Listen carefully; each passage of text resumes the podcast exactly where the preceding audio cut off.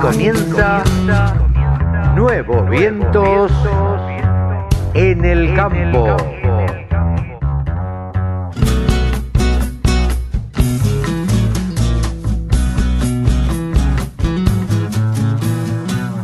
Hola, hola, hola, hola. ¿Cómo le va, mis amigos? Buenos días, buenas tardes, buenas noches. ¿Cómo andan? Aquí andamos. Aquí estamos escuchando www.laradiodelcampo.com y en especial este programa de los sábados a las 10 de la mañana que se llama Nuevos Vientos. En el campo, Carlitos.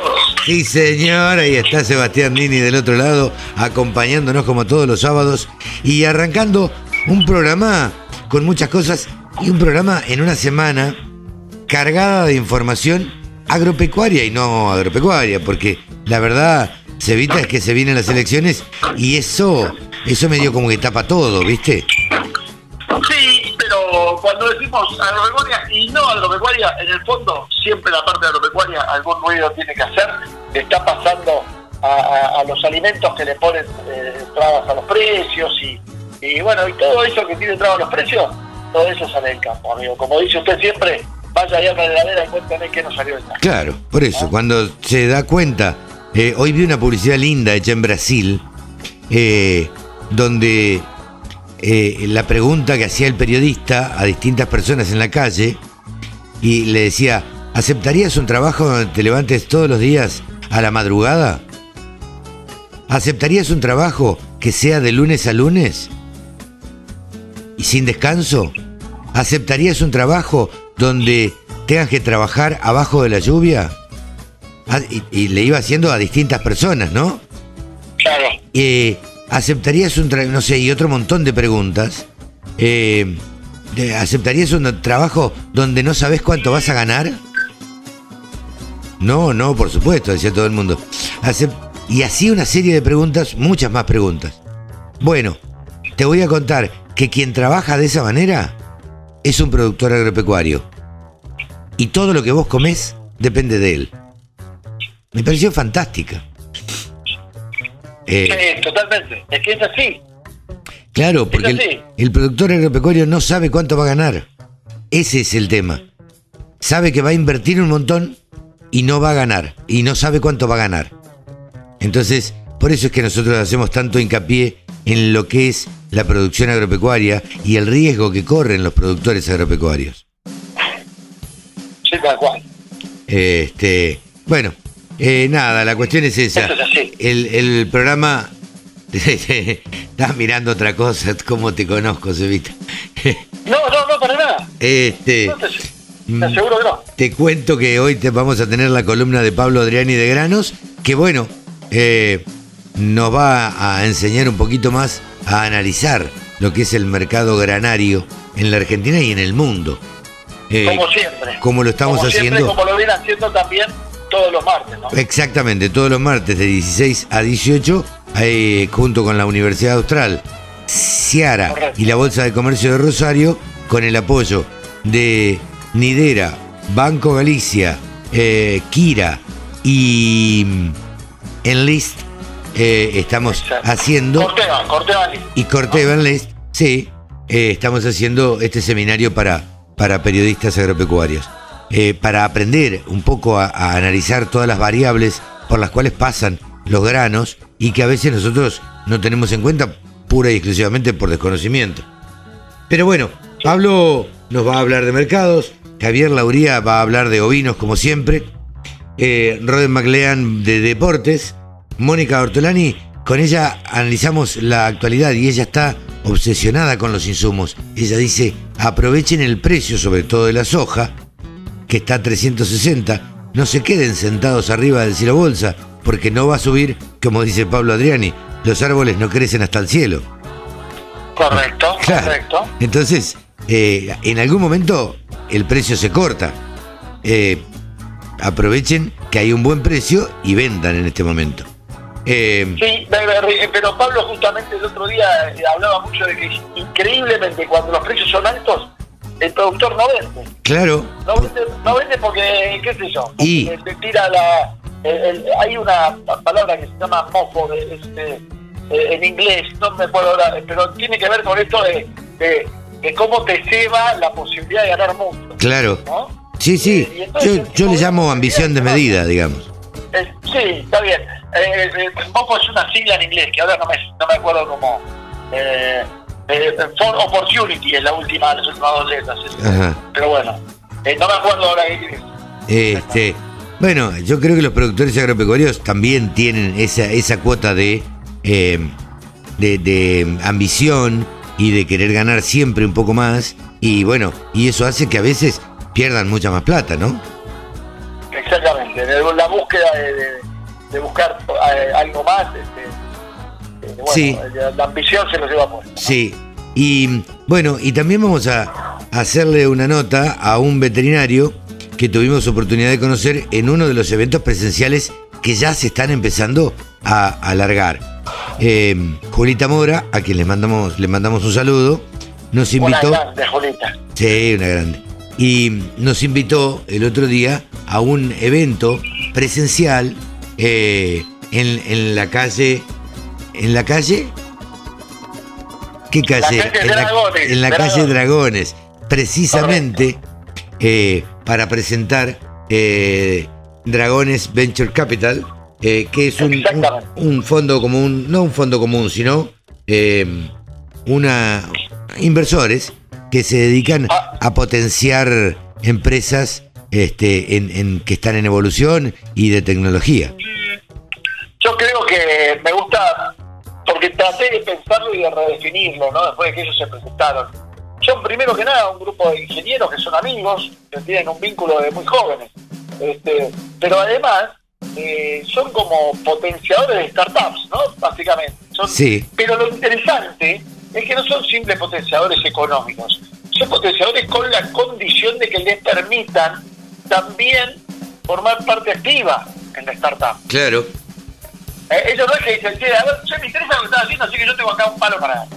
No, no, tengo un palo para darte, pero quiero sentarme en la mesa directiva y quiero ayudarte a organizarlo. Eh, eso es interesante, no, no es un, un- un mero inversor de startups. Sí, sí, sí. Eh, bueno, y así es como conocimos a este médico veterinario que se llama Eyal Isaac, que es eh, nacido en Israel, vino al año y medio de, de edad, por lo tanto es argentino, eh, y estudió acá eh, me- medicina veterinaria y, y- y se quedó acá y la verdad es que se ha especializado en, eh, en mastitis. eh, Sí. que es una enfermedad bastante común en las vacas, en las vacas de ordeñe, en, en los tambos, digamos, esto se da mucho. Correcto, correcto, correcto. Correcto, que perjudica en, en cantidad y en calidad la leche. Sí, seguramente. Y bueno, ellos han traído un método revolucionario este, que a través de, de impulsos y pulsos electroma- electromagnéticos eh, curan la mastitis bovina. Entonces, eh, y evita tener que poner antibióticos y con la consecuencia de pérdida de leche, ¿no? Eh, así que a él le, le hicimos una nota bastante extensa también, así que con él vamos a, a charlar a lo largo de- del programa. Así Muy que, interesante todo lo que cuenta sobre, sobre los productos este, de los dragones y sobre lo que habla de... Es un, es un veterinario con mucho conocimiento. sí, sí, sin duda. Y bueno, y recordar también, Sevita, que eh, esta semana, la semana que viene, eh, también tenemos una serie de eventos presenciales eh, que arrancan el martes, miércoles y jueves, ¿no? Sí, sí, correcto. El- eh, tenemos martes y jueves dos eventos muy interesantes de la gente de Fertilizar. Sí. Uno, eh, Saludos a Paulita Vázquez. Claro que sí, a Paulita Vázquez, a Fernanda. Sí. Este, La verdad que eh, siempre Fertilizar eh, está tratando de, de generar eventos y de ponernos a los periodistas en autos y en conocimiento sobre el beneficio de los fertilizantes para no solamente para la tierra, sino para los cultivos. Y, y ellos nos invitan primero el martes a 25 de mayo a un evento específicamente el 25 de mayo y el jueves a otro que queda en Gualeguaychú o Gualeguaychú. Gualeguaychú, Gualeguaychú. Gualeguaychú, sí. Gualeguaychú, que como me dijo un día un hijo, uno de mis hijos, no lo voy a llamar, pobrecito, porque ya es bastante grande, me dijo, este Gualeguaychú puede ser el segundo, como que fuera, el tipo pensó en Rambo 1, Rambo 2, ¿viste? Pensó que era Chu de 12 en inglés. Gualeguaychú. Gualeguaychú. Qué grande. Sí, claro, el que queda atrás. Es. Gualeguay, Gualeguaychú. Bueno, tan, Eh, tan errado no, tení, no estaba porque está Gualeguay y Gualeguaychú. Correcto, bueno, a sabiendas de la existencia del primero, Claro, eso que el otro era el segundo. claro. ¿eh? Sí, sí, sí. Pero bueno, ¿qué pasa? Estas cosas Sí. pasan. Seguro, seguro. Este, así que bueno, y el miércoles tenemos un evento también de campo a campo que va a presentar una herramienta financiera absolutamente novedosa para la ganadería, que no existe. Otro evento presencial, este, que tenemos la oportunidad de disfrutar. Ese sí está acá en Capital Federal, nos están invitando este, a esta presentación y bueno, seguramente estaremos presentes en todos o en casi todos, porque Sí, sí, sí. eh, si no, si, no sé si iré a los dos viajes de fertilizar, pero por lo menos a uno voy a ir seguro. Este, Seguro. Y, y la verdad que está, está bueno, está bueno por varios motivos, lo venimos hablando en los últimos, los últimos programas. Está bueno porque está bueno volver a, a, a lo presencial, pero también está bueno volver a vernos. ¿eh? Está buenísimo volver a vernos. Encontrarnos, darnos un abrazo, eh, la verdad que está, eh, uno lo disfruta. Y compartir distinto, se comparte distinto. Sin ¿Eh? duda, Zoom sin duda. Nos ha demostrado que es muy cómodo y que tiene un montón de beneficios. Lo vamos a seguir usando, no se preocupe el propietario de Zoom, que va a ganando plata con todo. Pero hay que volver a la presencialidad en muchos aspectos. Yo estoy seguro que el año que viene, si esto sigue la curva como viene, más o menos, ya aquellas exposiciones o congresos que se hicieron por, eh, en forma virtual, véase a Presid, por ejemplo, Sí. van a volver a presencialidad indefectiblemente. Sí, sí, sí. indefectiblemente. Sí, sí. ¿Eh? Sí, yo creo que, a ver, más allá parezco eh, Pepe el Antiguo, ¿no? Pero eh, yo creo que la presencialidad no la no se reemplaza con nada. La virtualidad me parece que tiene toda la tecnología encima y, teletrabajar, trabajar desde la casa de uno, y está muy bueno, eh, pero nada reemplaza la presencialidad. Eh, justamente anoche comía con un amigo y hablábamos de, de la vuelta a la oficina. A ver si ellos pensaban volver a la oficina. Me dijo, ni por casualidad.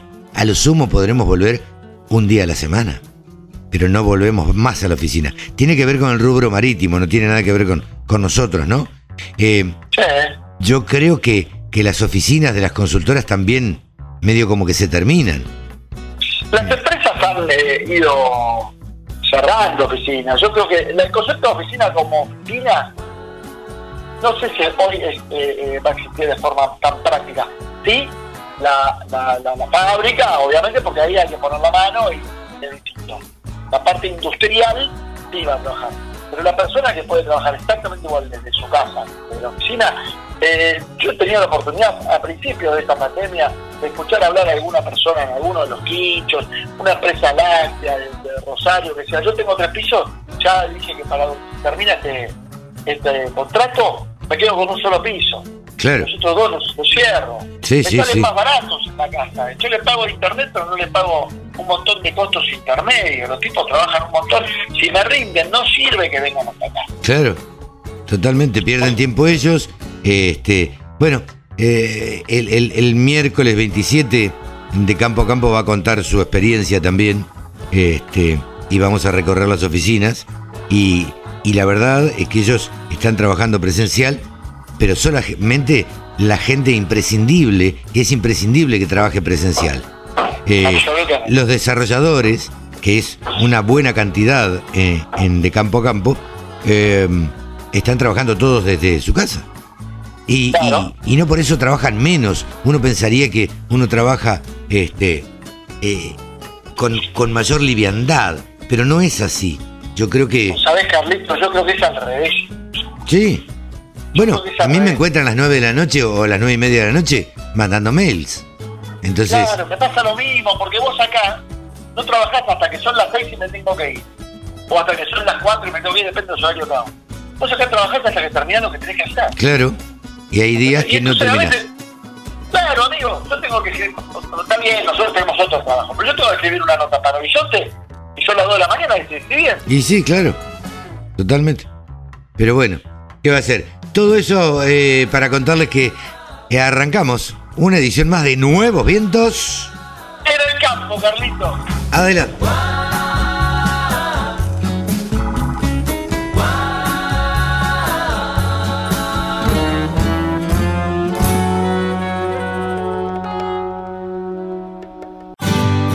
información del agro. Todo el día, todos los días. La radio del campo. Bien, y ahora nos encontramos en comunicación con una persona que conocimos el otro día en ocasión de la presentación de em, Dragon Venture Partners. Presentó en el mercado argentino dos startups Actech con tecnología israelí y allí, entre otros, encontramos un eh, médico veterinario con el cual estuvimos charlando largo rato. Estamos en comunicación, como les decía, con Eyal Isaac, médico veterinario de la empresa Armenta. A ver, contanos un poquito. Hola Eyal, gracias por atendernos. Hola Carlos, un gusto estar con ustedes. En principio, a ver, estuvimos en la presentación, charlamos bastante. Eh, mm, Dragons Venture Partners se dedica a, bueno, a invertir en empresas en etapa temprana, en startups, en Latinoamérica, especialmente en Argentina. Está orientada a, todo lo que es investigación, tecnología y, demás. Eh, contanos, vos qué ¿Qué haces dentro de, de, Dragons Venture Partners? Bien, eh, yo soy médico veterinario y trabajo como consultor en mastitis y calidad de leche y estoy como asesor externo de Dragons. Bien, ¿vos eh, dónde naciste, Eyal? Nací en Israel y desde el año y medio de edad estoy viviendo en Argentina, así que prácticamente viví casi toda mi vida en nuestro país. Sos argentino, naciste solamente en Israel, después te viniste acá.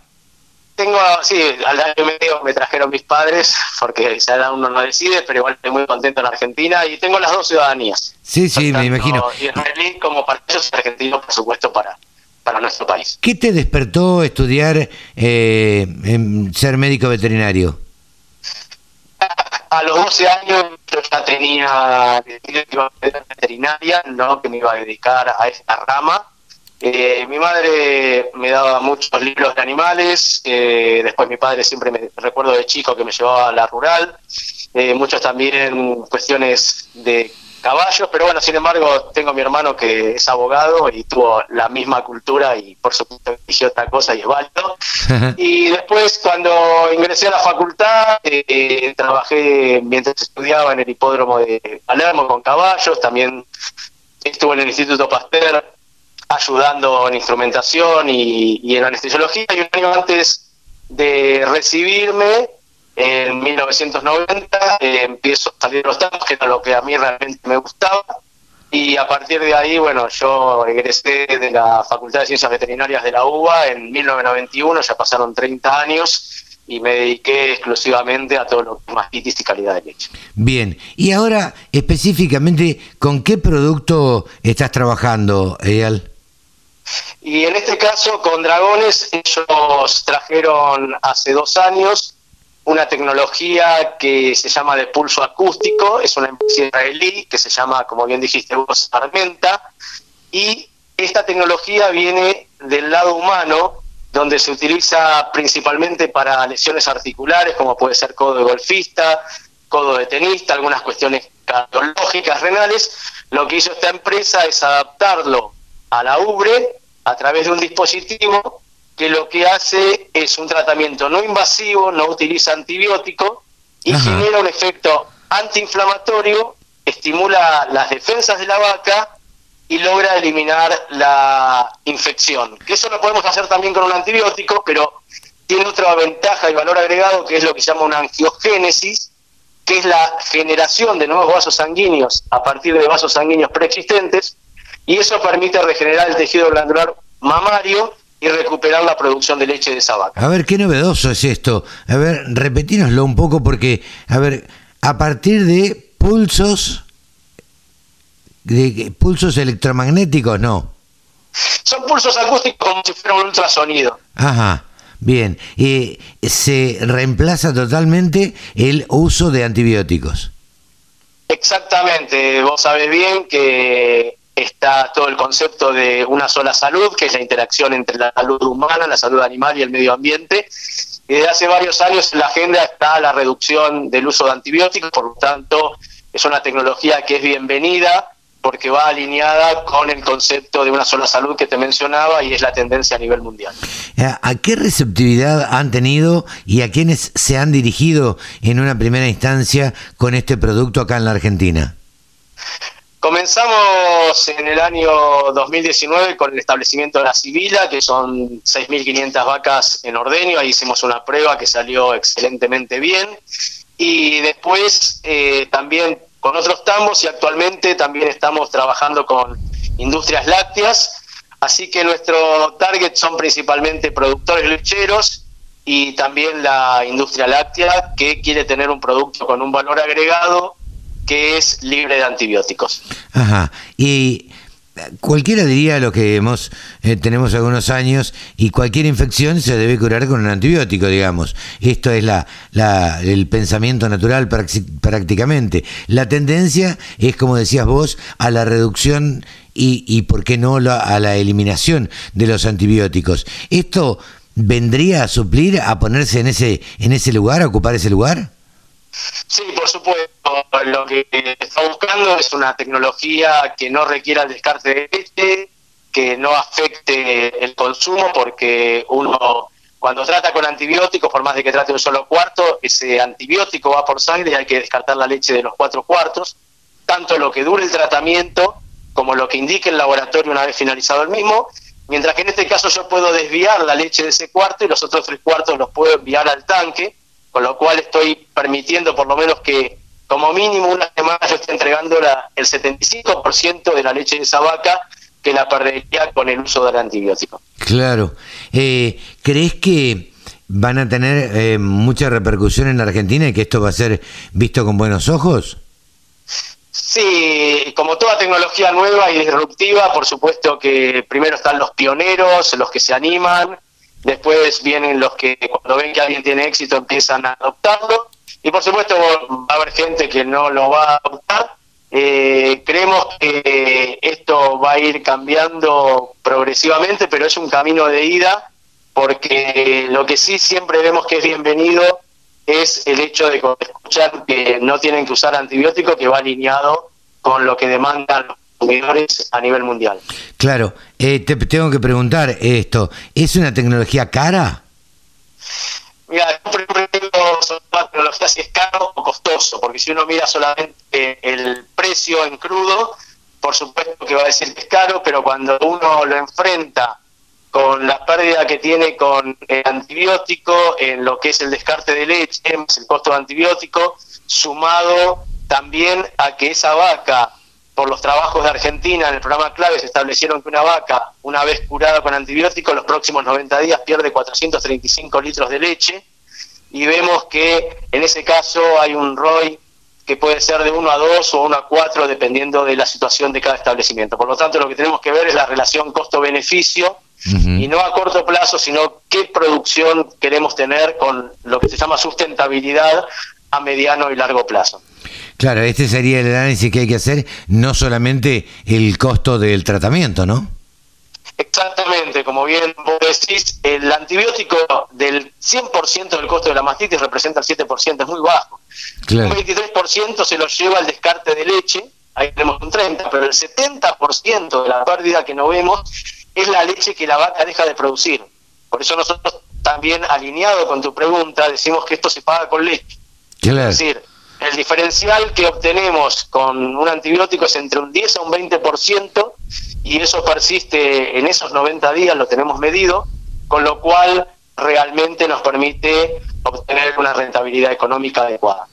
Eh, ¿Cuál es el modelo de comercialización, digamos? ¿Ustedes comercializan esta, este aparato, se lo venden a los productores o venden el servicio que es la, la curación, digamos? Sí, yo estoy en la parte técnica, realmente no estoy en la parte comercial, pero puedo decirte que no hay un modelo en sí, sino que puede decir un productor yo quiero adquirirlo y, se le brinda y, se le compra el, producto, incluso esto tiene una serie de consumibles. Eh, también puede ser que un veterinario quiera brindar un servicio a sus clientes y pueda adquirir esta tecnología y brindarlo como un valor agregado a su asesoramiento que hace a sus clientes, pero no hay algo, no hay ninguna receta, sino que lo adaptamos a cada situación y a cada requerimiento. Eh, capaz que también hay productores chicos que no puedan acceder, pero de repente están asociados en algún grupo y pueden compartir la tecnología como para poder hacer rentable y económica la implementación de esta tecnología. Claro, una vez más también ahí entraría el cooperativismo en a jugar en que lo puedan adquirir entre muchos, ¿no?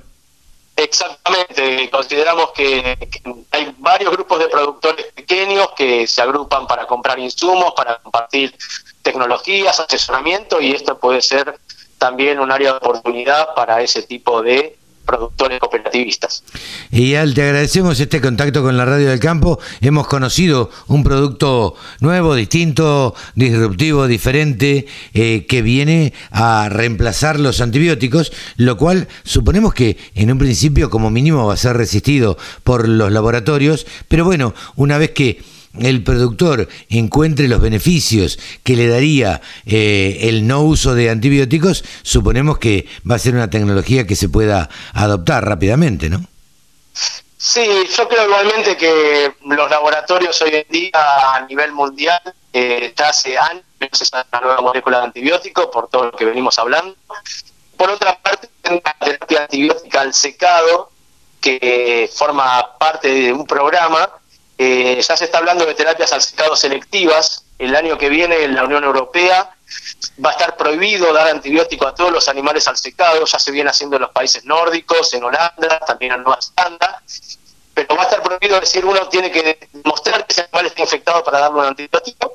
Y en el caso de que esté sano, no le tiene que darle antibiótico y le puede dar un sellador interno, que es una barrera física para prevenir, pero no lleva ningún tipo de antibiótico. Con lo cual vemos que de los laboratorios y multinacionales están promoviendo esa terapia al secado selectiva, con lo cual también ellos están alineados con todo lo que venimos hablando de la reducción del uso de antibióticos. Sí, sí, sí. Bueno, gracias, Ial. Te agradecemos muchísimo esta conexión con la radio del campo y te volveremos a molestar un poco más adelante seguramente para ver cómo van estas cosas. Perfecto, muchas gracias Carlos, un gusto estar con ustedes y muchas gracias por todo. Eyal Isaac, médico veterinario, ha pasado aquí en los micrófonos de la Radio del Campo.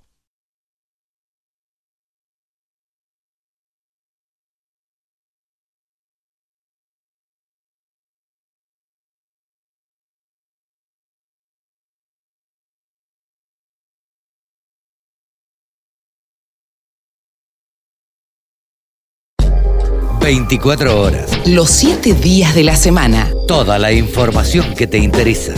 Toda la música que te acompaña. El periodista de ovinos por excelencia se llama Javier Lauría. Él trabaja con Guarino, trabaja en Canal Rural y se ha dedicado a las ovejas y lo tenemos por suerte con nosotros aquí en la radio del campo. Hola Javi, ¿cómo te va? Buen día. Carlitos, qué placer saludarte. ¿Cómo estás? ¿Cómo andas? Muy bien, muy bien, por suerte. Acá un sábado más trabajando y nos encuentra, bueno, con todas estas vicisitudes que se vienen y estos movimientos y qué sé yo, y que van y que vienen.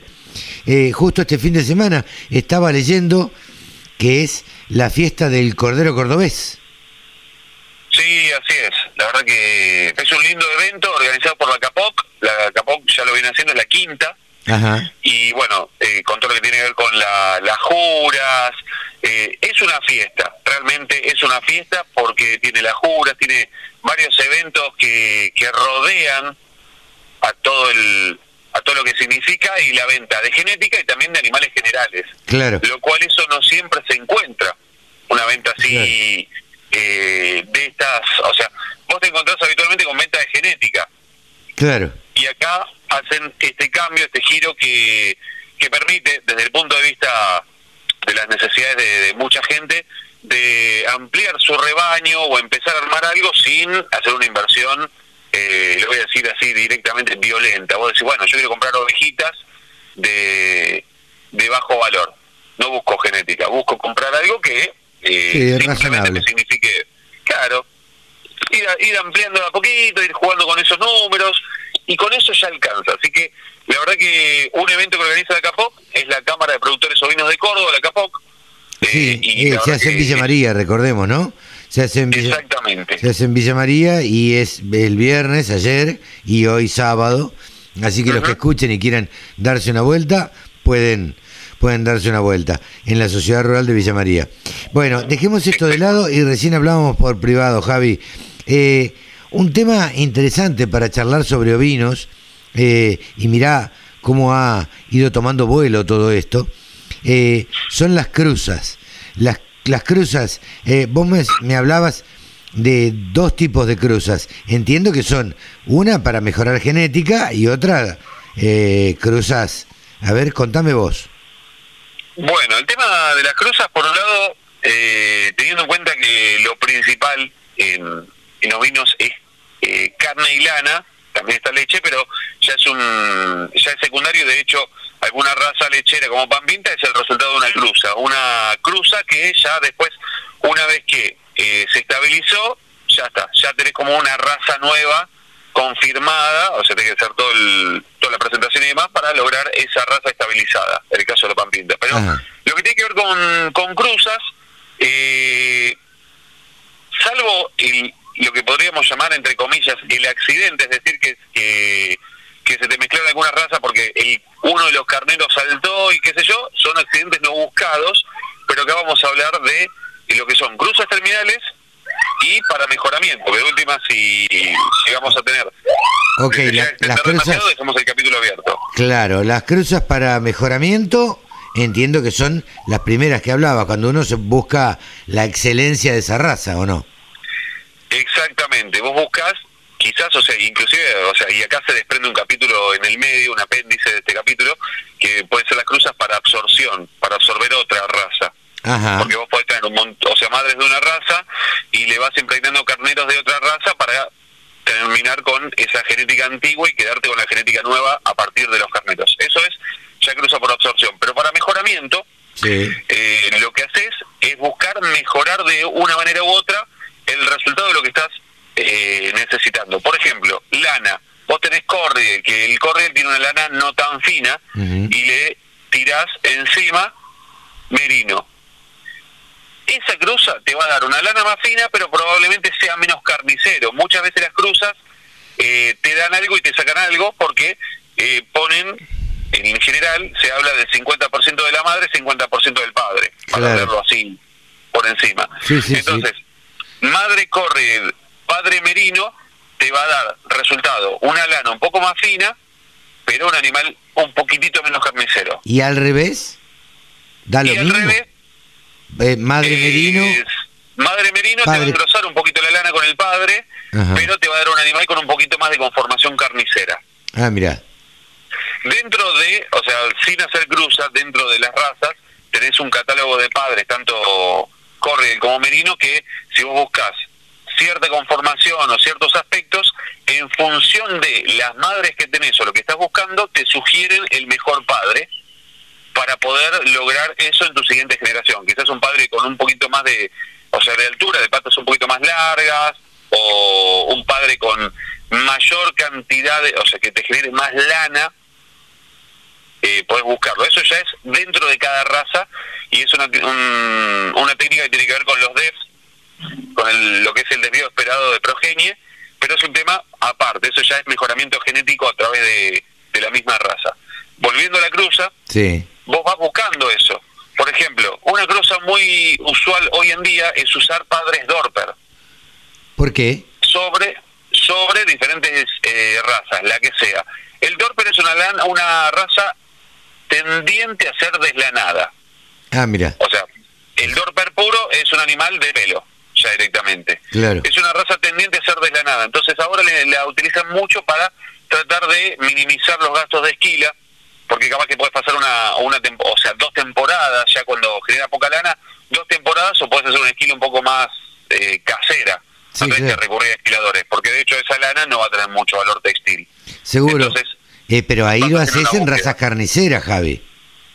Lo podés hacer también sobre razas carniceras porque quizás no te interesa la lana. Ah, ah, bueno, claro. Supongamos, y esto es lo, lo, interesante, vos tenés merino, pero te cansaste del tema de la esquila, la lana y demás, entonces agarrás o adquiriste un plantel merino de ovejas de refugo a muy bajo precio y le tirás dorpe de encima. La siguiente generación va a venir va a tener animales con una contextura física mucho más interesante, va a tener mucha más generación de carne y la lana se va a engrosar y va a empezar a perder la generación tras generación. Entonces, sobre ese merino barato que compraste, empezás a tirarle genética. Después pasa eso, eso que se habla el famoso F1, F2, F3, que a partir del F5, que significa un porcentaje que, que supera el 96% de la pureza de esa nueva raza, ya podés empezar a trabajar con el puro por cruza. Ah, mira. De ahí viene el famoso F1, F2, el F5. Ahí tenés el otro tema que empezamos a hablar ya después, también lo que es el eh, la cruza terminal. La cruza terminal lo que dice, a pesar de que cambió un poco la, la forma de utilizarse en Argentina, pero lo que dice la base del concepto de cruza terminal es todo lo que salga de esa cruza va a faena. No te quedas con ah. machos ni hembras. Nada. Ah, mira. De ahí vendría el concepto de cruza terminal. Lo que pasa es que muchos agarran la hembra F1, le vuelcan de vuelta eh, la, la, raza cruzante y de vuelta y otra vez con el F2 y otra vez sobre el F3 y ahí hacen la absorción de esa raza cruzante, o sea, la raza nueva. ¿Cuántos eh, años lleva esto, Javier? Mira, si hacemos un ciclo normal, tengamos en cuenta que la mm, que lo que es el o sea la preñez eh, dura cinco meses el ciclo de preñez y después vos según la raza podés hacer en un por ejemplo un dorper empezás a tener una desestacionalización de el ciclo entonces vos podés llegar a hacerlo en 3, 4 años, podés llegar a hacer una absorción. Si no, en 5 ya tenés un F5 y lo ves mucho más estable. Cosa que quizás si lo hicieras, si lo hicieras con razas vacunas, ahí hasta que la, la hembra tenga cierta madurez para ser madre, o sea, esa ternera que se convierta se convierta en vaquillona y pueda ser madre, eh, necesitas esperar, si no me equivoco, un año y mm, poco más de un año y medio. Ahora, ahora no te quiero mentir sobre vacunos. Pero en ovinos, dependiendo de la raza, vos tenés una madurez sexual entre 7 y 9 meses. Es decir, que a los 9 meses esa cordera ya tiene las condiciones para quedar preñada. Claro. Sí, sí, ya le podés tirar un carnero. claro, o sea que al, al cabo de, desde su nacimiento de esta hembrita hasta, o sea, pasan nueve meses, queda preñada, cinco meses más de, gestación, son 14 meses. A los 14 meses ya tenés el resultado de la siguiente generación. Sí, sí, sí. O sea, un año y dos meses es nada, es muy rápido. En estos tiempos es nada, es nada, es muy rápido. Eh, yo no sabía que se podría, podía mejorar la raza, eh, eh, por ejemplo, en tres años. La verdad que es un tiempo bastante rápido, ¿no? Lo podés lograr, lo podés lograr y es muy interesante. Todo tiene que ver en, por el tema del ciclo. Recordemos un detalle no menor, es que la mayoría de las razas eh, tienen el celo, o sea, durante la noche, y cuando las noches son más largas hay más propensión al celo y a quedar en, a quedar eh, preñadas, embarazadas. Claro.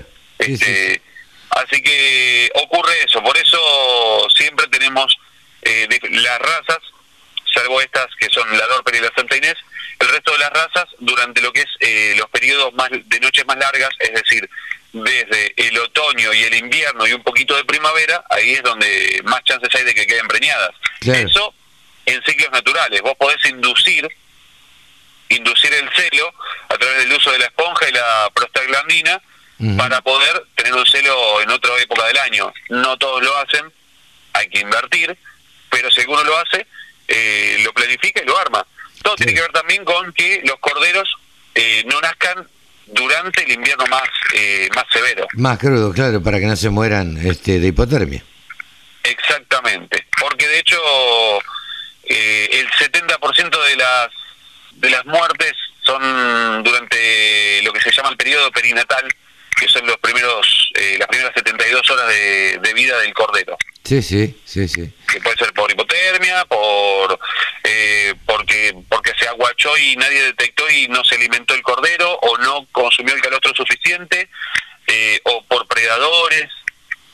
Sí, seguro. Esas son las Bueno, hemos aprendido hoy eh, el tema de las cruzas, o por lo menos un poquito por arriba. Da para hablarlo en otro momento también y continuarlo hablando con, con algún especialista. ¿Te parece, Javi?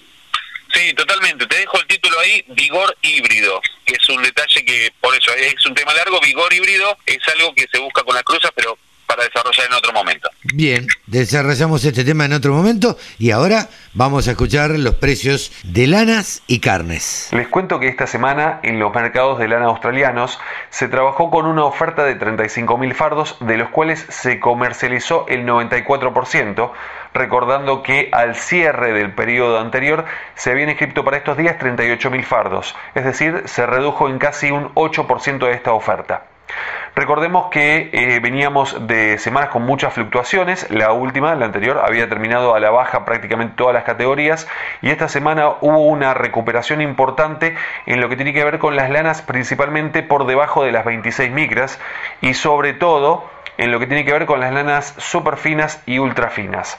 La demanda demostró durante la primera jornada comercial que había mucha predisposición, ya que esta oferta fue bastante más chica de lo que se venía observando en las semanas anteriores, así que esto de alguna forma predispuso mejor a los compradores.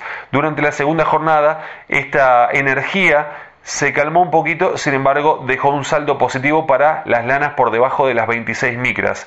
Cuando estamos hablando ya por encima, tenemos que empezar a hablar también de lo que tiene que ver con la paridad cambiaria y ahí tuvo cierta influencia una mejora del 2% del dólar eh, australiano versus el dólar estadounidense. En cuanto a valores que se reflejan en el sistema CIPIM en nuestro país, vamos a ver entonces cómo están por estos días y vamos a denotar seguramente que por las lanas que están por debajo de las 26 micras hay mejoras considerables. Lo que tiene que ver con la lana de 17 micras, 60% de rinde, la preparto 8,60, la posparto 8,30, la de 20 micras, 55% de rinde, 4,20 y 4,10, 24 micras y media, 60% de rinde, 2,94 y 2,90 la posparto. Y ya hablamos de una lana, una que sería cruza patagónica, 27 micras, 55% de rinde, 1 dólar con 59 centavos. Cambiamos ahora a lanas no patagónicas, nos vamos hacia zona provincia de Buenos Aires con lana merino 20 micras, 60% de rinde, menos del 3% de materia vegetal, 4,63, del 3 al 5% de materia vegetal, 4,40 y del 5 al 7%, 3,79. Cambiamos a lana de 22 micras, lana merino también, 60% de rinde, menos del 3% de materia vegetal, 4 dólares con un centavo, del 3 al 5%, 3,81 y del 5 al 7%, al 7 de materia vegetal, 3,28. Cambiamos de lana, seguimos en zona provincia de Buenos Aires con una lana de 27 micras, 60% de rinde, 1 dólar con 64. Nos vamos al litoral, misma lana, pero un poquito más gruesa, 28 micras y media, lana el 68% de rinde, 1 dólar con 31. Y volvemos a zona provincia de Buenos Aires con una lana de 32 micras, lana Romney, 60% de rinde, 88 centavos de dólar. Capítulo aparte para eh, lo que tiene que ver con lanas. En nuestro país se están llevando a cabo licitaciones en diferentes regiones. Algunas son regiones que empiezan a comercializar por lo cual a partir de que se organizan en diferentes zonas y trabajando con el sistema Prolana, con el programa Prolana, empiezan a tener mejores valores que lo que comercializarían en forma individual. Así que este es un capítulo muy interesante que está dando excelentes resultados, por lo cual la recomendación de empezar a organizarse un poco más con el programa Prolana. Cambiamos de tema hablamos de carne ovina en nuestro país y vamos a hablar primero en región patagónica. Ya sabemos que está toda la zona trabajando hasta hace algunas semanas lo que es el polo cárnico principal de nuestro país, Santa Cruz, no estaban trabajando los frigoríficos allí, pero ahora ya está muy activa la comercialización de carne o mejor dicho todo lo que tiene que ver con faena en toda la Patagonia. Se ve de a poco cada vez se ve una mejora en lo que tiene que ver con la oferta, pero la demanda sigue firme, así que los valores han mejorado en las últimas semanas y seguramente veremos un incremento de algunas categorías en las próximas semanas también. En cuanto a lo que tiene que ver con la región centro-norte, empezamos a ver más animales, más corderos y también se despega la figura del engordador que va a abastecer en los siguientes meses con cortes. Así que vamos a hablar ahora de números, hablamos directamente de precios Primero lo que tiene que ver con región patagónica. Y ahí tenemos el adulto de 280 a 350 pesos el kilo, el cordero liviano 450 a 500 pesos el kilo, el cordero pesado prácticamente no se consigue, lo poco que hay. Está cotizando por estos días 410 pesos el kilo. Y el refugo 2.800 a 3.000 pesos, esto es tanto para faena como para invernada. Y todo esto al productor sin IVA, puerta del frigorífico, es decir, a la carne.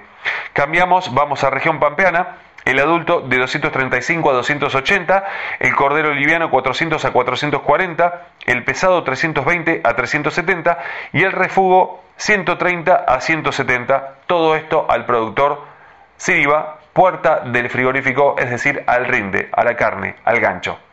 Y aquí finalizamos nuestro informe del día de hoy y de esta semana. Espero que se queden ahí, que se conecten con nuestro Instagram, arroba del sector ovinos. Los invito, ahí estamos volcando muchísima información y por supuesto también, como saben, en ovinos.delsector.com. Yo soy Javi Lauría y les agradezco muchísimo que estén ahí del otro lado. Hasta la semana próxima. 24 horas con contenidos del agro.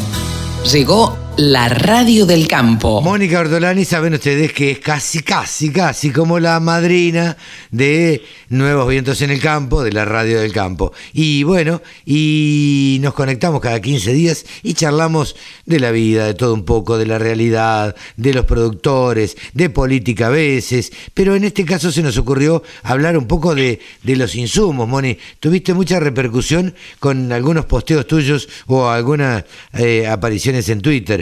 Contanos un poco cómo está el productor agropecuario de mirando la nueva campaña y, utilizando los insumos, comprando, no comprando, canjeando. ¿Cómo los ves?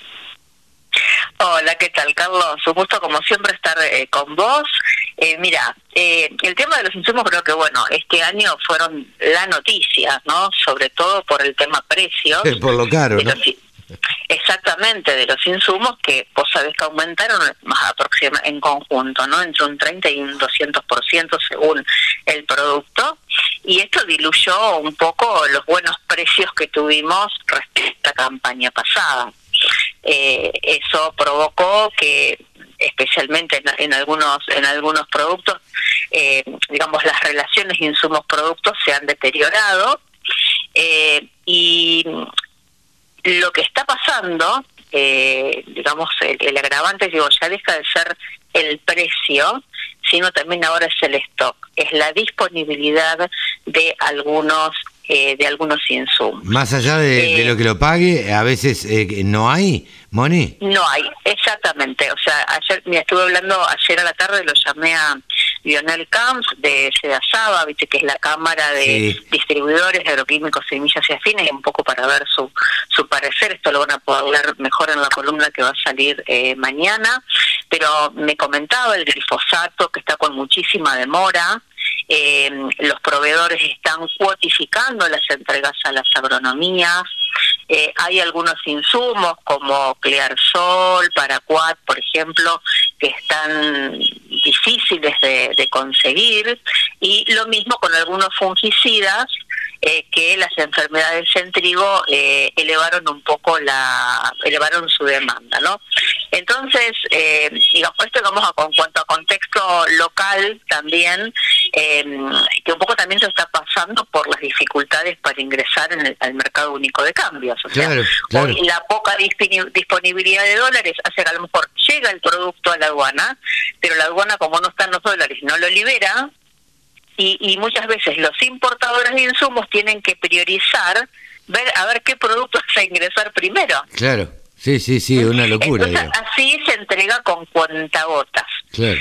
Y a esto, a lo local, digamos, también hay que mencionar eh, que esta problemática con los insumos y el aumento de precios, en junio primero estuvo motivada por, básicamente, por eh, una revaluación del yuan, y también por aumentos de los fletes marítimos. Pero ahora como frutilla al postre, se agrega la crisis energética que hay en, en China y en Europa, pero básicamente en China porque nos afecta, porque es uno de los principales proveedores de las moléculas que necesitamos para formular o algunos otros insumos que directamente ellos eh, nos exportan a nosotros. ¿Qué ha pasado? Por esta crisis energética, muchas industrias directamente el gobierno dijo muchachos, cierren. Claro. Porque nosotros necesitamos calefaccionar a la población. Sí, sí, sí. Entonces, las fábricas cerraron, teóricamente es hasta enero. En enero, si la situación se recompone, vos lo que me expresaba Fernando Lestiau, eh, que es el, director global de Helm Argentina, eh, deberíamos estar a tiempo para eh, los barbechos de otoño esos insumos lleguen. Pero estas dos fuentes a las cuales la entrevisté, los dos coincidieron en algo. Que los grandes productores quieren asegurarse los insumos para la próxima campaña y ya están comprando de lo que pueden insumos para la próxima campaña, ah, para la 22-23. Claro, sí, sí. Para la 22-23. Aún corriendo el riesgo, a lo mejor estar comprándolos quizás caros, porque a lo mejor quizás cuando se normalice un poquito la situación, eh, a lo mejor se descompriman un poco, aunque no van a volver a las cotizaciones eh, anteriores. Sí, te iba a decir, eh, es difícil que no van a volver a las cotizaciones exactamente anteriores, eh, pero por lo menos dos componentes, se aseguran el insumo que necesitan para asegurarse rindes y por el otro lado también quizás jugándosela a una futura devaluación el año que viene, quizás ese sobrecosto se les licúe. Claro, sí, sí, sí, el dólar esté a otro valor y entonces ellos hayan hecho un buen negocio. ¿Mm? Así como yo el productor lo veo, eh, o sea, que por suerte, o sea, quienes por ahí nos siguen o los productores con los cuales yo más me manejo, vos sabés que quizás por mi camino siempre digo que la campaña empieza por un buen negocio de insumos y la mayoría, o sea, más del 60%, ya tenía comprado eh, sus insumos, o sea, no era mucho lo que le quedaba por comprar. entonces, eh, digamos, a ese productor está bien quizás posicionado para esta campaña, eh, el que no llegó a comprar los insumos a lo mejor está pensando en, en cambiar su plan de siembra pasándose a soja, pero son los menos. Eh, y ya algunos, los grandes, ya están mirando cómo asegurarse insumo para la campaña eh, 22-23. Claro, qué increíble. ¿Y se está dando eh, canje, Moni? Sí, sí, sí, sí. sí, ah. Incluso hay muchas más consultas por, por canjes, ¿no? Porque eh, también sabes que no hay la oferta de créditos en pesos o, de tarjetas de créditos que hubo en otras campañas. Eh, además, precisamente por el aumento de los insumos, esos límites es como que se licuaron, por decirlo de alguna manera. Eh, no alcanza para comprar el mismo volumen de insumos eh, que otros años, entonces quizás hoy la cadena comercial hoy está eh, apoyando más este, digamos la, la, compra de insumos. Y vos sabés que siempre la mayoría incluso esto surge incluso de un estudio hecho con la Universidad Austral aproximadamente el 45% eh, se financió la campaña con forwards al año que viene ah mira vos eh, entonces, eh, digamos, eh, el canje, que yo digo, yo sabés que soy una gran defensora del canje, eh, principalmente también porque te permite mayor disponibilidad financiera. ¿Por qué? Porque evitas las retenciones de, IVA que te quitan dinero en el bolsillo y hoy cuanto más dinero en el bolsillo tenés y, no quedas pendiente de que Alberto y Cristina después te lo tengan que liberar cuando ellos quieren, vos vas a poder hacer mejores negocios. Así que lo que puedan hacer en canje, bienvenido sea. lo que hay que hacer es estratega, es con qué grano, y hoy tienen buenas eh, oportunidades tanto para soja que siga buenos precios tanto en el disponible como en el como en los futuros a pesar de que no llegaron está como incluso en soja está como muy cerquita de, de los máximos que, estuvimos. Eh, entonces digamos hay negocios para hacer y en eso sí creo que el productor está un poquito más quedado. O sea, de la, yo siempre digo que es un negocio con dos caras, ¿no? Digo, las dos caras de la moneda, uno los insumos, uno los granos. En insumos está mucho mejor posicionado que los precios que han cerrado, eh, tanto de su grano de campaña actual como de la campaña que viene, que prácticamente hay casi muy, muy poquito cerrado precios. hablábamos con Pablo Adriani, eh, Moni, y nos decía que a él le extraña todavía, eh, no me recuerdo bien la cantidad de soja que decía que hay sin vender, eh, pero que le extrañaba bastante que los productores a 360 no vendieran a 360 dólares. Porque, porque era un precio que lamentablemente no sé si se va a repetir. Y, Sí, lo que, lo que pasa es que tenés que tener en claro en qué lo vas a convertir. Bueno, porque con eh, la plata en pesos no te vas a quedar. eso, mismo, eso mismo decía Pablo. El tema es que el productor no quiere lo de los pesos no quiere quedarse en, pesos y convertir esos pesos en dólares es caro. Y, el dólar MEP y el dólar bolsa ya le pusieron cuota también. Entonces es difícil exactamente, decidir exactamente. Así que bueno, pueden estar eh, eh, transformándolo en algunas inversiones que estaban pensando, pueden eh, convertirlo en los insumos, sin duda. con lo que puedan Está conseguir, bien, ¿no? Está bien, Moni, pero uno puede invertir, eh, suponete, en un departamento, en cambiar la camioneta, en cambiar el tractor, en cambiar la sembradora, eh, en comprar insumos. Pero se acabó. Sí, sí. Sí, no hay más, digamos. ¿Qué voy a comprarme? ¿Otro departamento? ¿Otra camioneta? No, no, no, no, menos departamentos. Las inversiones inmobiliarias hoy quizás, eh, digamos, la rentabilidad está mucho mucho más acotada. Sí, seguro. Eh, así que bueno, eh, de todos modos también pueden asegurar precio sin comprometer el físico, ¿no? Y para eso están los mercados de futuros, de opciones, Juan Pablo esto lo, lo, hablarán seguramente en sus columnas, eh, pero bueno, también hay formas de asegurar precios sin vender físico. Claro. entonces, bueno, eh, cierren precio. Sí, claro, que claro, que aprovechen el precio. Exactamente, para que para asegurarse márgenes y bueno, y hay insumos, ¿no? Así que bueno, yo mañana van a poder leer bien la columna. Bien. Eh, que ahora está en el horno, así que me está llamando. Bien. Cuando estabas preparando la columna. Prepárense, afilen el teléfono, cárguenlo y vean Twitter, Hortolán y Mónica eh, arroba Ortolani Mónica, y si no la siguen también en, eh, la pueden seguir en Instagram y en Facebook. Eh, así sí, que... sí, básicamente en, Twitter, en Ortolani Mónica, vayan por el sector eh, agropecuario donde, donde más me van a dar. Sí, seguro, seguro, seguro. Y, y si no, agarran www.tonicaonline.com.ar. Exactamente, ahí tienen muchísimos contenidos que siempre escribí con mucho amor, eh, con mucho amor, con mucha convicción, eh, eh, acompañándolos. O sea que en, mí me mueve esta, esa esencia, digamos, quizás porque vengo de bisabuelos que bajaron de los barcos con lo único que sabían, sus manos y cultivar la tierra. y bueno, siento que desde mi camino, desde lo que aprendí, bueno, compartirlo con los productores agropecuarios para que les vaya mejor y si ellos les va mejor, a todos nosotros también nos va mejor. Pero seguro que sí. Moni, muchísimas gracias y hablamos en 15 días. Hablamos en 15 días, gracias por tu llamado como siempre, Carlos. Un beso grande. Mónica Ortolani, contadora y coach, titular de tonicaonline.com.ar, ha pasado aquí en los micrófonos de la radio del campo. El sector agroindustrial es el que más mano de obra ocupa en la Argentina. Nos merecíamos una radio.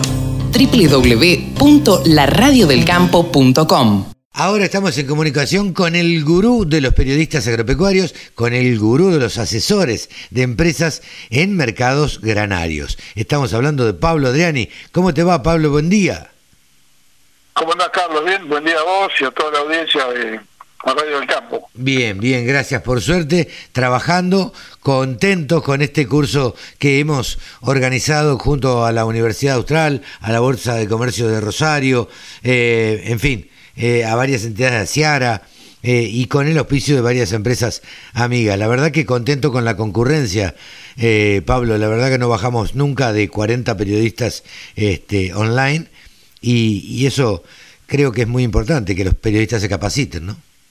Sí, lógicamente, eh, yo digo que es marcar el camino. Y a esta altura nosotros eh, estamos más para compartir que para y dar, ¿me entendés?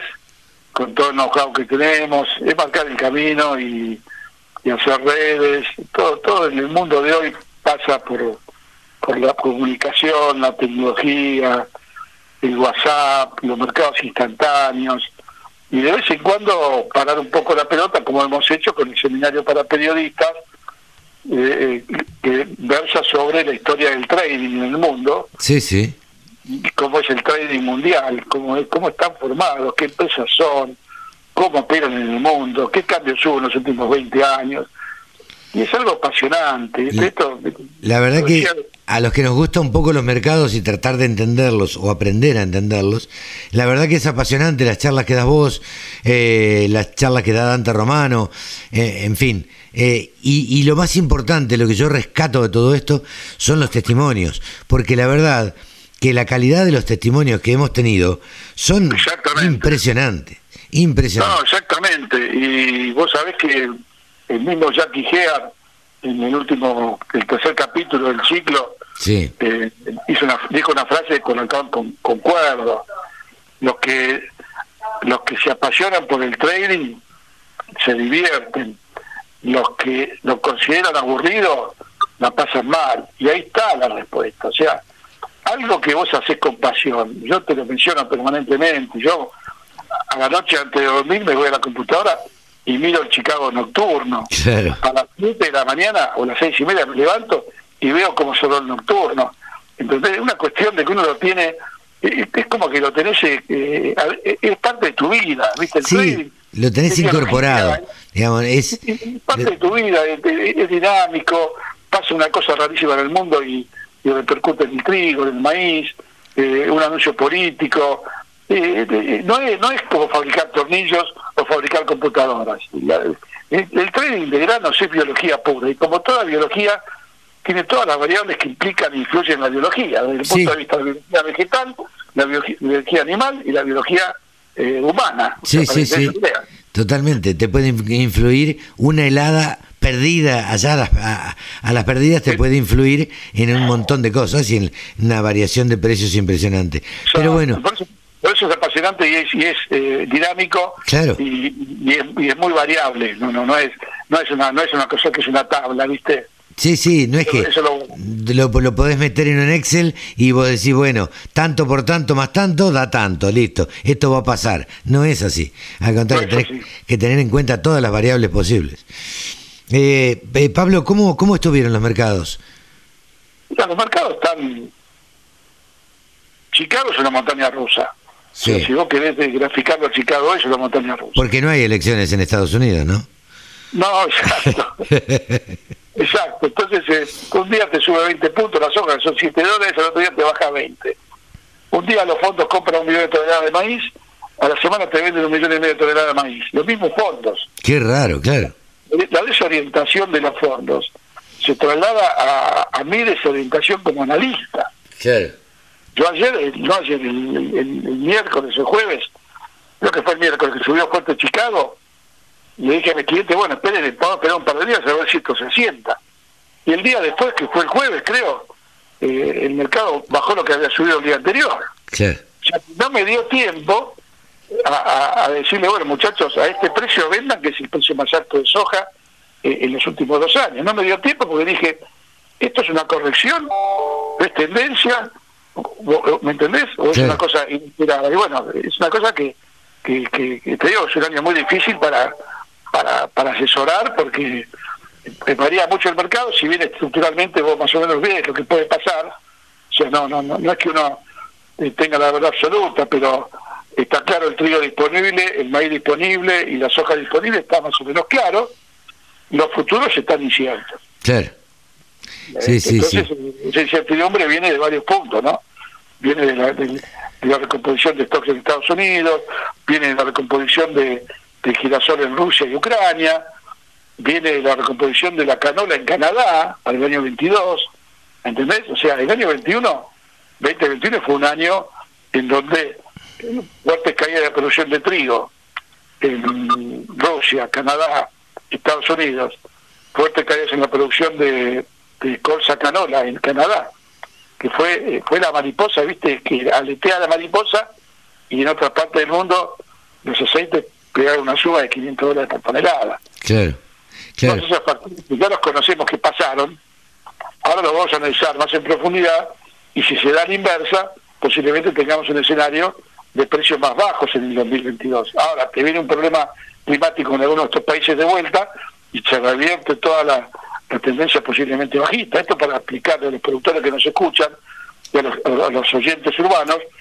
que analizar mercados es, un, es una tarea diaria de lo que está pasando en el mundo. hasta, Lo que, hasta, lo, que anuncia eh, China, hasta el efecto de, de esta este grupo inmobiliario chino que está prácticamente por colapsar con una deuda de 350 mil millones de, de, dólares, eh, ¿cómo va a impactar eso en la economía china? O sea, te digo la verdad, es muy rico lo que estamos viviendo actualmente. Es muy rico. Yo estaba viendo el, impacto del COVID en el, en PBI mundial y, para que tengan una idea, en los países eh, desarrollados el, el, el, PBI mundial produjo una caída del 8% del PBI, cuando la crisis de Lehman Brothers en el 2008 produjo una caída del 3%. Claro.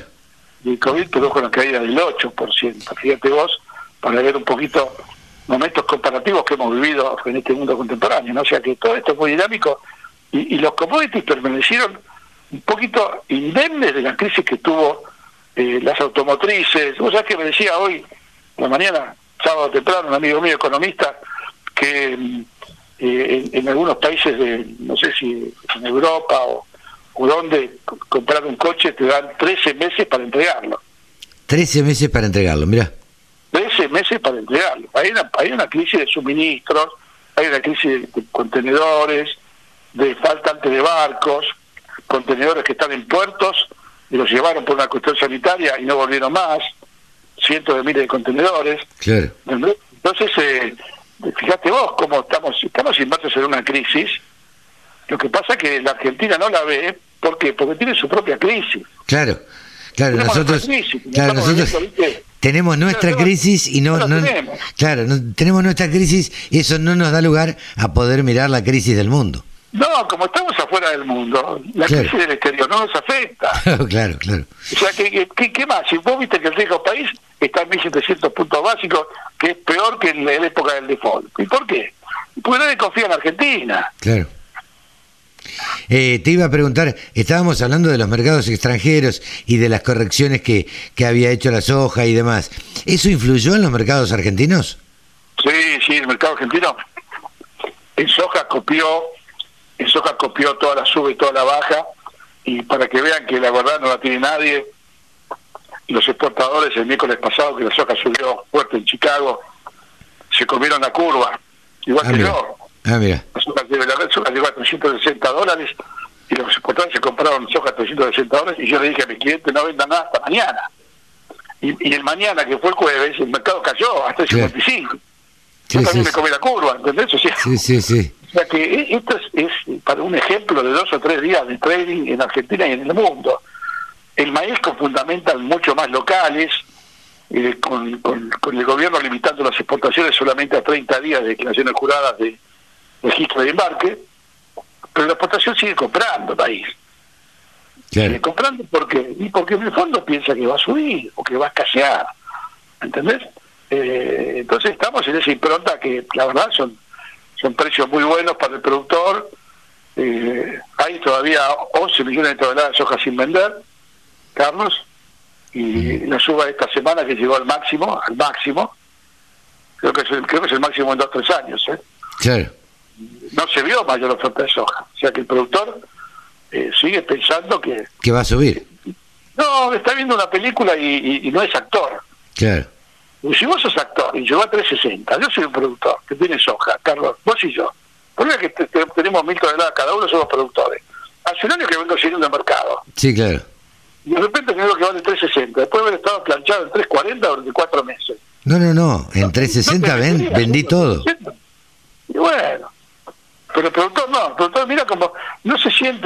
película el productor, se siente que está sentado comiendo pochoclos. Claro. Sí, sí, y él tendría que estar dentro de la película. ¿Qué quiere decir eso? Es la toma de decisiones. Sí, sí, totalmente. Totalmente. Pero bueno, eh, eso es lo que, lo que uno tiene que tratar. Eh, el otro día hablaba con alguien también eh, de las nuevas generaciones. Las nuevas generaciones me parece que están más involucradas. Cuando se involucren las generaciones que hoy tienen 22, 24, 30 años, eh, se involucren y tomen decisiones más aún de lo que toman hoy, me parece que esta, esta tendencia se va a revertir. Em, porque porque no son tan conservadores y porque y porque les gusta jugar un poco más y eh, no esperar hasta el último momento a ver si sube y después terminar eh, vendiendo a un precio eh, que no le conviene. Me parece que, que las nuevas generaciones ahí, donde apliquen bien la tecnología y demás, va a ser las que cambien un poco el rumbo de esto. Sí, yo le agregaría un toque de análisis histórico contemporáneo. O sea, Argentina es un país, Argentina es un país muy difícil, en el sentido, no tenés no te digo 10 años de estabilidad, ¿eh? No. No tenés un mes de estabilidad en Argentina. No, claro. No tengo 10 años de estabilidad. Entonces, al no tener estabilidad, al tener el cepo al dólar, control de divisas, control de, divisas para los importadores, el gobierno te pisa la, la, liquidación de divisas para los importadores, eh, el, productor que hace con un bien que cotiza en dólares se sienta arriba y espera, porque encima está todo el rundún del, del, día después del 14 de noviembre, que posiblemente se ajuste el tipo de cambio, que aumente retenciones. Entonces es muy difícil tomar decisiones racionales en este país. ¿Entendés? Sí, sí, sí. Eh, la otra te digo, yo sé por qué los productores no vendieron a, no vendieron a 300 dólares la soja. Porque no saben qué hacer con los pesos. Claro. Porque si vos decís, bueno, voy al contado con liqui, no, ya el gobierno le puso un cepo al contado con liqui. No, doy al dólar MED. No, el gobierno exigió que para dólar MED tenés que estar vacunado, viste, contra la fiebre. Sí, amarilla. Sí. La urraca, ¿me entendés? Entonces, nunca, nunca, siempre te corre en la cancha. Entonces, es un poco justificable la actitud de los productores de, la inacción. Eh, ¿Sabes lo que pasa? La incertidumbre, eh, la incertidumbre paraliza. Sí, sí. Esta es una frase que le podemos acuñar en el radio del campo. Sí, la, incertidumbre paraliza. Paraliza. No te permite tomar decisiones racionales y capturar precios máximos. Entonces vos en vez de vender soja a 360, no la vendés porque no sabes qué va a pasar con los pesos, con la elección, con el 14, con el 15 de noviembre. Y te quedas esperando y por la soja dentro de dos meses vale 340. Seguramente, pero no sabes qué hacer con los pesos hoy, entonces... Digo, no, eh, y el que ya invirtió en la camioneta nueva, en la cosechadora nueva, compró un departamento en Rosario, otro en Buenos Aires, ya no sabe qué hacer con los pesos. Exactamente, aunque parezca mentira, eh, hay 12 millones de toneladas de soja, ¿sí? que si vos lo tenés que, cuantificar, hacemos 12 millones por 360 dólares. A ver, déjame que vea acá en en la computadora porque ya con los años, ¿viste? A 12 millones por 360, son 4.300 millones de dólares. Claro. Es un, escuchando? un montón de plata. 4.300 millones de dólares. Que si el mercado baja 20 dólares, el productor pierde 250 millones de dólares. Claro. Parece mentira, ¿no? Estamos hablando. Una variación tan chiquita eh, en una tonelada eh, produce una pérdida y cuantiosa este, en lo general. Pero bueno. ese es un poco el mensaje. El mensaje es que no somos críticos por ser críticos en sí, conocemos lo que estamos viviendo en Argentina, justificamos que el productor eh, esté con... Sí, con miedo, con resquemor. Sí, y con incertidumbre que paraliza. no, no, podemos criticar a ese productor. Eh, porque no están dadas las condiciones para expresar su potencial en el trading, ¿me entendés? Totalmente. Lo que, sí, yo creo que hay que capacitar a toda esta camada de gente joven y también gente que no es joven que quiera cambiar el chip para estar preparado a que en algún día la Argentina va a ser un país normal. yo, todos pensaríamos que sí. Yo no sé si lo voy a ver, pero bueno, tengo la esperanza de que lo sea. Pero la esperanza no hay que perderla, ¿me entendés? Entonces eh, hay que estar preparado para ese día. ¿Entendés? El día que la Argentina sea un país estable, con un riesgo país de 300 puntos básicos, con una tasa de, crédito accesible para invertir, ¿Cómo, para generar... ¿Cómo me gustaría disfrutar de esa Argentina? Sí, y aquí no, aquí no, porque es, donde, donde, los sueños se hacen realidad. Totalmente. Sí, Pablo. De lo contrario tenés que caer en, en los entrepreneurs, en millennials, que uno de cada mil, ¿viste? Te genera un unicornio de mil millones de dólares, pero es una persona. Claro. a mí nos quedaron 999 que no tienen acceso a un crédito para, para invertir en un tractor, en, un, en, una, cubierta o, capital de trabajo. En nada, en nada, en nada, en nada. Lamentablemente es así. Pero bueno, Pablo, nos despedimos hasta la semana que viene. Sí, como no, hasta la semana que viene. Bueno, vamos de a poquito llegando al, al 14 de noviembre, que va a ser un día eh, importante para la Argentina. Sí, importante para la Argentina, se van a definir un montón de cosas y bueno, vamos a ver qué es lo que pasa de ahí en adelante, cómo sigue el gobierno los próximos dos años que le quedan, ¿no? Exacto. Pablo, te, mando un gran saludo, gracias como siempre y es un gusto tenerte aquí en la Radio del Campo. Un abrazo y muy buenos días para todos y buen sábado. Buen sábado. Pablo Adriani, el gurú de los periodistas y analistas de mercados. La Radio del Campo única emisora con programación 100% agropecuaria. ¿Sabías que la producción ganadera argentina reduce de manera natural la emisión de gases de efecto invernadero? Las praderas y pastizales naturales que alimentan nuestro ganado retienen más carbono en los suelos del que genera el ganado. Compensa así no solo sus propias emisiones, sino también las de otros sectores productivos no rurales. Carne argentina. Carne sustentable. Encontrá más información en www.ipcba.com.ar. Ahora estamos en comunicación con nuestro periodista deportivo. Hablamos de Rode McLean, que nos trae todos los sábados la mejor y la más completa información deportiva. Hola Rode, buen día, ¿cómo estás? Hola Carlos, ¿qué tal? Todo bien, por suerte, eh, y con muchas ganas de hablar de deportes, como siempre, como todos los sábados, como vos bien dijiste. Bien, ¿qué tenemos para hoy? Contanos.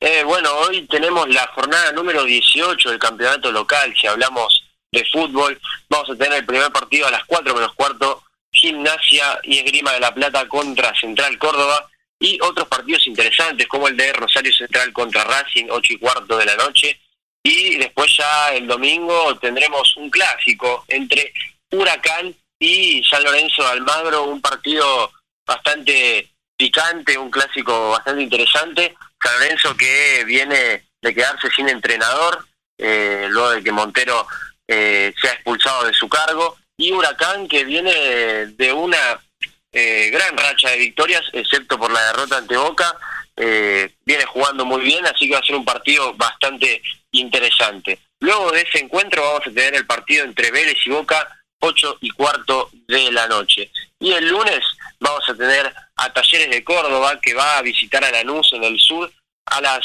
5 menos cuarto de la tarde. Y después de ese encuentro tendremos a River Plate contra Argentinos Juniors a las 7 de la tarde. River y Talleres que están peleando la punta y sin duda son los dos favoritos a llevarse el campeonato local. Te, cuento un poco, Carlos, sobre lo que tuvimos de actividad en esta semana deportiva y vamos a tener también, eh, tuvimos tenis, perdón, quise decir, tuvimos el Challenger de Buenos Aires, los torneos Challenger, que son los torneos de más bajo nivel, pero que eh, son los primeros en el que se encuentran los grandes talentos de cada país. En este caso, mayoritaria mayoritariamente de argentinos. Y tuvimos a Juan Manuel lo que derrotó también a otro argentino Andrea Colarini en tres sets, 6-4, 3-6 y 4 y perdón, y 6-4 y eh, también tuvimos a Tomás Echeverry que eh, se llevó el partido entre otro argentino Renzo Olivo en tres sets también 3-6, 7-6 y 6-4 y eh, ahora vamos a ver cómo le irá a Cerúndolo y a Echeverry en los cuartos de final.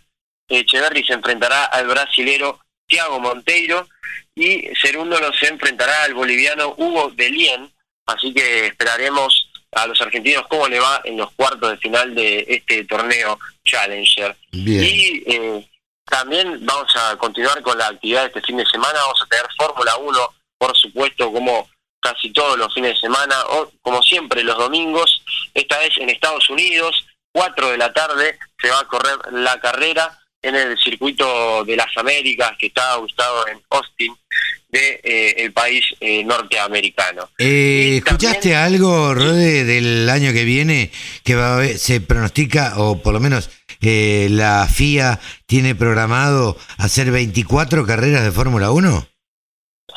sí, así es. leí un poco sobre eso y va a ser va a haber más fechas que, que otros años y es por lo menos lo que se tiene planeado para lo que es el calendario del año siguiente. Sí, sin duda. Y siguiendo con la información deportiva, también tuvimos eh, NBA, vamos a tener NBA, arrancó esta semana eh, la temporada regular y vamos a tener acción de los argentinos, por supuesto, en Minnesota Timberwolves, Leandro Bolmaro jugará contra New Orleans Pelicans este sábado, hoy mismo, 9 de la noche, y el domingo tendremos a Oklahoma City Thunder, el equipo de Gabriel Deck, contra Philadelphia 76ers a las 8 de la noche. Y Carlos, como siempre, tengo un perfil nuevo. A ver, ¿qué, perfil, ¿qué perfil preparaste para hoy? ¿A quién vamos a conocer más en profundidad? Esta vez traje a un arquero y un arquero de los buenos del fútbol argentino. Estoy hablando nada más ni nada menos que de Ubaldo el Pato Filiol. Ubaldo Matildo Filiol, qué gran. Exactamente, exactamente. Un arquerazo de los mejores que tuvo el fútbol argentino y un, un, lindo enfrentamiento que tuvo en su época contra, contra Gatti. Eh, todos los que pudieron presenciar ese duelo de arqueros eh, sabrán que son dos grandes arqueros que tuvo nuestro fútbol local. Ubaldo Filión nació en San Miguel del Monte, en provincia de Buenos Aires, el 21 de julio del año 1950. Debutó como arquero el 1 de mayo de 1969 para, para cuando jugaba con Quilmes, porque él debutó con Quilmes cuando se enfrentó a Huracán. En Quilmes estuvo allí dos temporadas, desde el año 69 hasta el año 71. Luego pasó a Racing, en el que estuvo apenas una temporada en su primer ciclo en Racing, porque más tarde tendría una segunda etapa. Y luego pasó a River Plate, el equipo en el que más títulos consiguió, un total de siete títulos, y equipo del que el Pato es hincha. Ah, mira. Reconocido hincha de River Plate. Ganó los campeonatos metropolitanos del año 1975, 1977, 1979 y 1980. Y también eh, los campeonatos nacionales del 75, del 79 y del 81. Luego, eh, por un problema con la dirigencia de River, pasó a Argentinos Juniors durante una temporada nada más, en la que apenas disputó 17 partidos, un breve paso también por el Flamengo de Brasil y luego ya con 35 años, en donde incluso pensó en retirarse, pasó al Atlético de Madrid, un traspaso inesperado, se podría decir, el que también estuvo una temporada y en uno de los grandes equipos que tiene la Liga Española. Supo ser subcampeón de la Recopa de Europa y también supo conquistar la Supercopa de España para una para hacer una temporada no está nada mal lo que pudo conseguir Filiol y eh, luego volvería a Racing Club después de un breve paso por el Racing de Santander, que es un equipo español. Volvería a Racing Club para su segunda etapa en la que ganó eh, la Supercopa Sudamericana. Eh, estuvo allí dos temporadas, la ganó en el año 1987 y después estuvo una temporada más en Vélez para después retirarse definitivamente del fútbol como arquero profesional. Y eh, Pato Filión fue el arquero de la selección argentina campeona del mundo en el año 1978, cuando usaba el número 5 en su espalda, esa particularidad de que no, no usaba el número 1, por lo menos con la selección, y eh, no solo disputó ese mundial, en el que fue figura, fue seleccionado como el mejor arquero del torneo, y también disputó los mundiales de Alemania 1974 y de España 1982. Así que sin dudas, Pato Filión, una gran carrera y un récord que eh, anoté acá, Carlos, que muchos no lo sepan, tiene el récord de más penales atajados en el fútbol argentino, eh, un total de 26 penales. Ah, sí. bueno, comparte este récord con el Loco Gatti. Mira vos. 26 penales atajados. Mira vos, eh, el Pato Filiol, una figura sin duda y un ser humano excepcional. Realmente siempre mantuvo una conducta intachable, eh, nunca se le ha conocido ninguna cosa medianamente rara y ha mantenido, eh, ya te digo, una conducta a través de los años eh, que nadie, nadie pone en duda ni, ni, ni nada. Y buena persona, buen compañero. Eh, la verdad es que el Pato Fisol eh, dejó una huella dentro de los arqueros eh, en la Argentina. Sí, totalmente, como vos bien decías, eso de ser muy profesional, de tener una conducta muy correcta, muy correcta, y esto lo comparaban también un poco con, con lo que era Gatti, que Gatti era lo contrario. Lo opuesto, claro. El primer tipo de pelo largo, digamos, fue el Loco Gatti, de Vincha y qué sé yo, que salía hasta la mitad de la cancha. Y la verdad que los boquenses lo odiaban todos, este, o les parecía muy gracioso, digamos. Pero bueno, este, eran eh, estilos muy, muy diferentes. Eh, así que gracias por traernos este, este recuerdo y esta semblanza de, de eh, de este arquero que se destacó este, siempre este, por, por ser fundamentalmente buena persona, el Pato Fisol. Gracias, Rode. No, no hay de qué, Carlos. Siempre es un placer traer un perfil nuevo y dar a conocer un poco las distintas historias de los distintos deportistas, no solo el fútbol. Los que escuchan el programa seguido sabrán que traemos de distintos deportes. La semana pasada fue Agustín Pichot. así que siempre está no, no me, me gusta y nos gusta a nosotros contar estas historias que muchos conocen y algunos otros que no.